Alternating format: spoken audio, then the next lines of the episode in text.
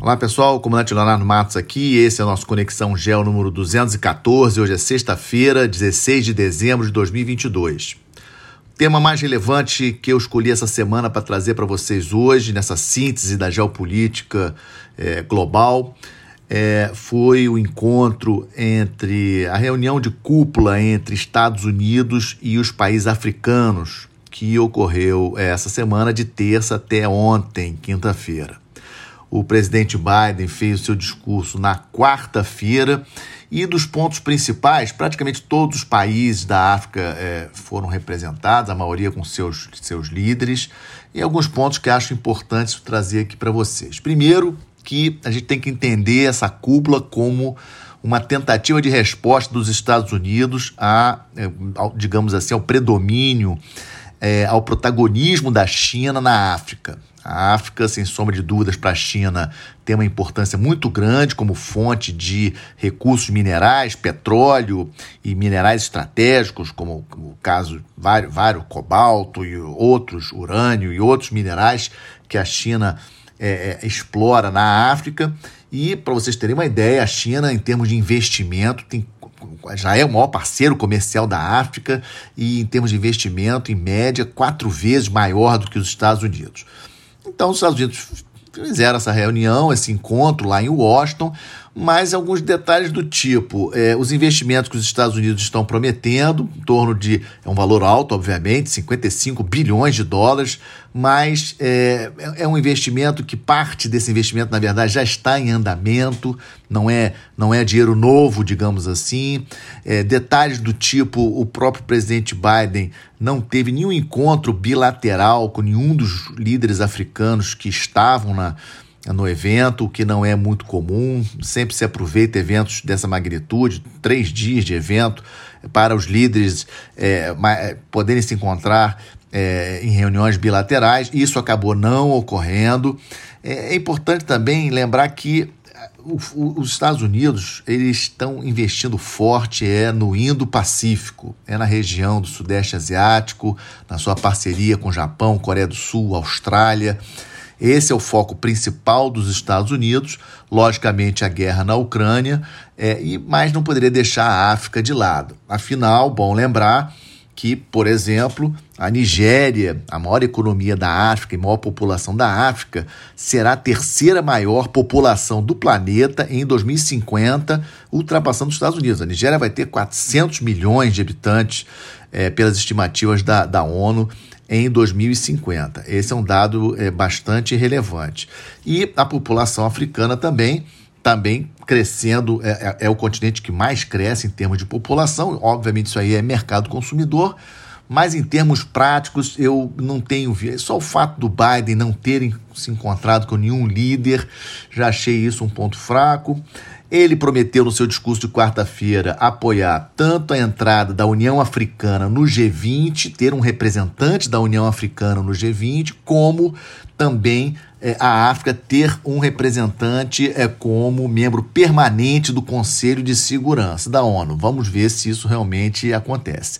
Em termos militares, Lembrando a vocês que os Estados Unidos possuem apenas uma base formal, é, possui parcerias militares com vários é, treinamentos, vários países, presenças militares americanas em vários países, mas a base americana na África é no Djibouti, aquele pequeno país que fica ali no chifre da África, é, ou seja, oposto aqui ao Atlântico Sul.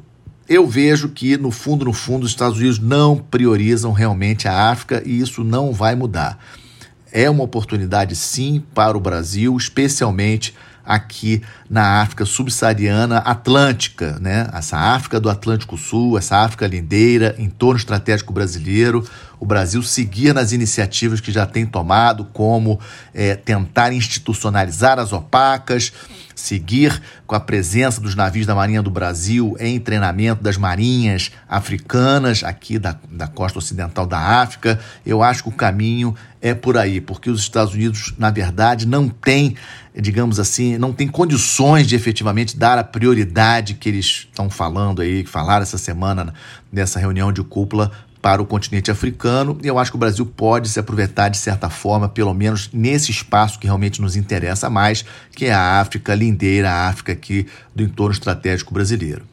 Em termos de guerra na Ucrânia, trago alguns destaques para vocês. Primeiro, o Zelensky conversando com os países do G7 essa semana, na segunda-feira.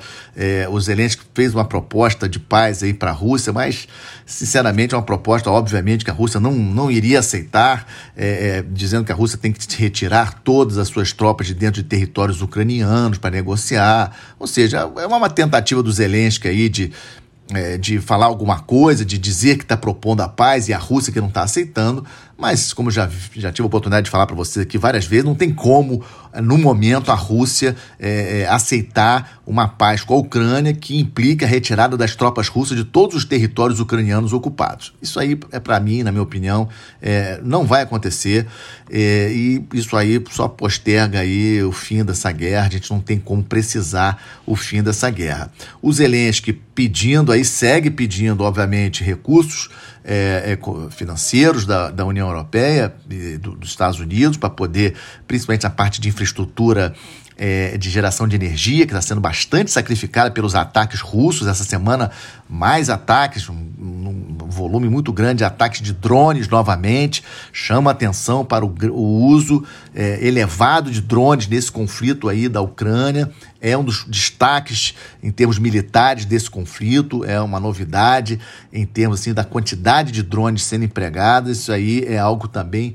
É, todos os países, o Brasil precisa estar muito atento a essa tecnologia nova que não tem volta. Século XXI é o século dos veículos não tripulados, isso vai só aumentar e temos que estar preparados.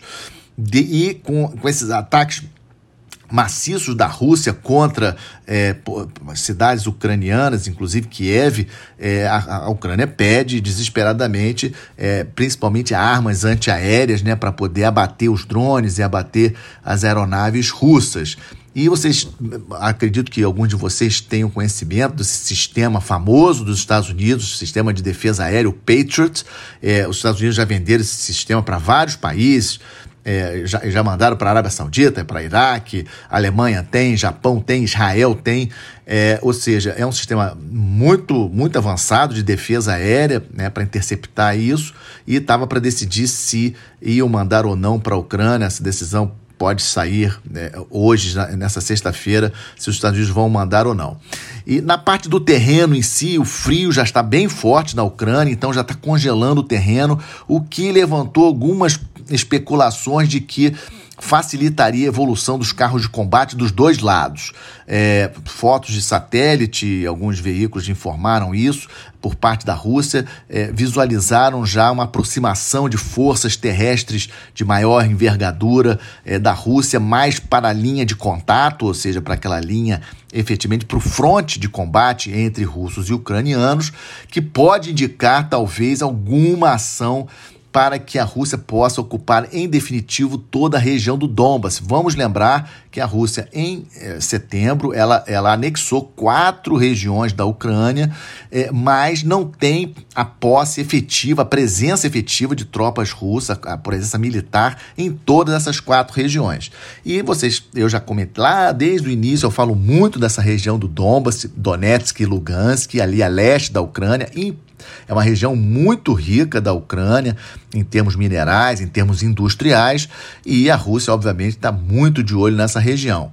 Pode sim acontecer, mas eu acho que, na verdade, a tendência é a Rússia, é, digamos assim, se estabelecer, é, é, se, se, se, se é, fortalecer as suas posições e aguardar a questão do inverno, aguardar é, a Europa realmente cansar de ajudar a Ucrânia, a, a, população, de uma maneira geral, europeia contra, começar a aumentar a oposição à, à guerra da Ucrânia em si e forçar os líderes. Vemos essa semana aí uma greve inédita é, do sistema de saúde no Reino Unido, por exemplo. Ou seja, temos visto aí vários exemplos é, de insatisfações populares em países é, da Europa, principalmente. E isso pode forçar os líderes a abrir mão ou começar sim a forçar os Zelensky a aceitar perda de território, sentar efetivamente à mesa de negociações com uma proposta realmente razoável.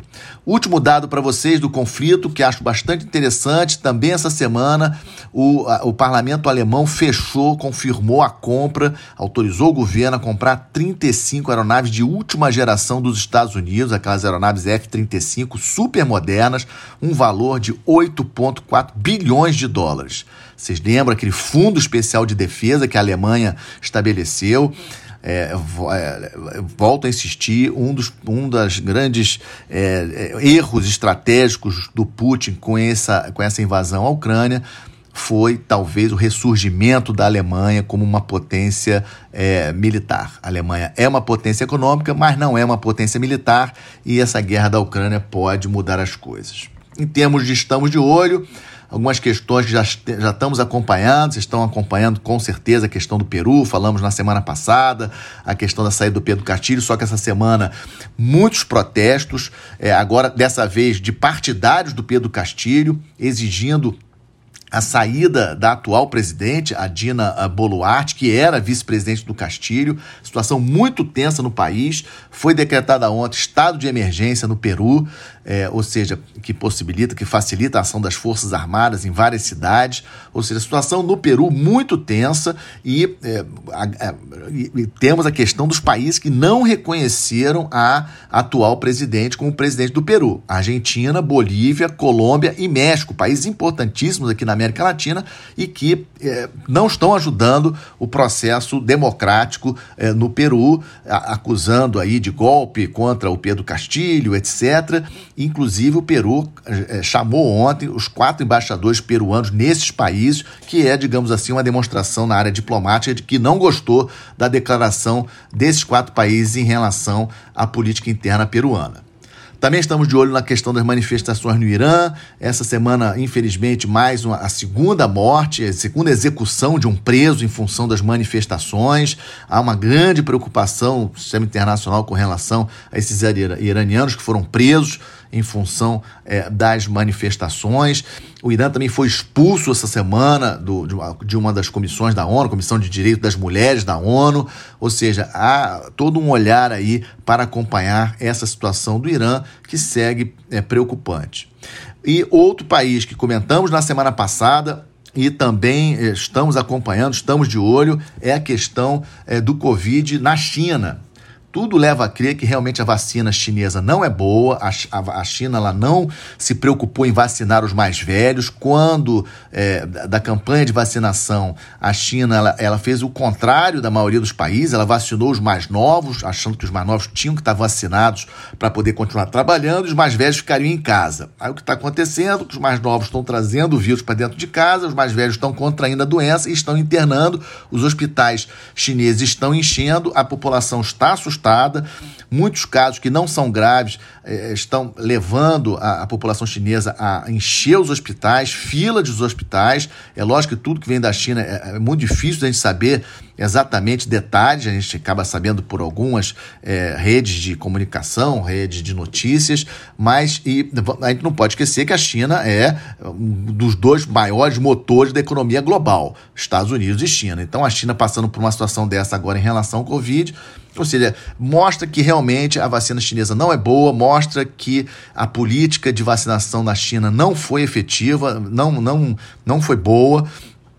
Muitos chineses, na verdade, não se vacinaram, até com medo da vacina. É, e coisas do tipo assim, dados, por exemplo, que trago para vocês, ação de uma das empresas que fabrica o, o equivalente ao ibuprofeno é, lá na China, né, é, aumentou 150% em duas semanas. Né? Só para vocês terem uma ideia de como a busca por remédios é, de febre, etc., na China é, tá, explodiu nessas duas semanas. Vamos seguir acompanhando, sem sombra de dúvidas, é um ponto é, importantíssimo. E para fechar, como sempre faço, a boa notícia. É, eu gosto de trazer algumas datas que são relevantes. Essa semana, no dia 10 de dezembro, é, marcou 40 anos da assinatura da Convenção das Nações Unidas sobre o Direito do Mar, muito importante. Ela foi assinada em 10 de dezembro de 82, lá na Jamaica Jamaica. Alguns consideram que é, chamam da Convenção é, é, da Jamaica, né, por, por, ter sido assinada lá.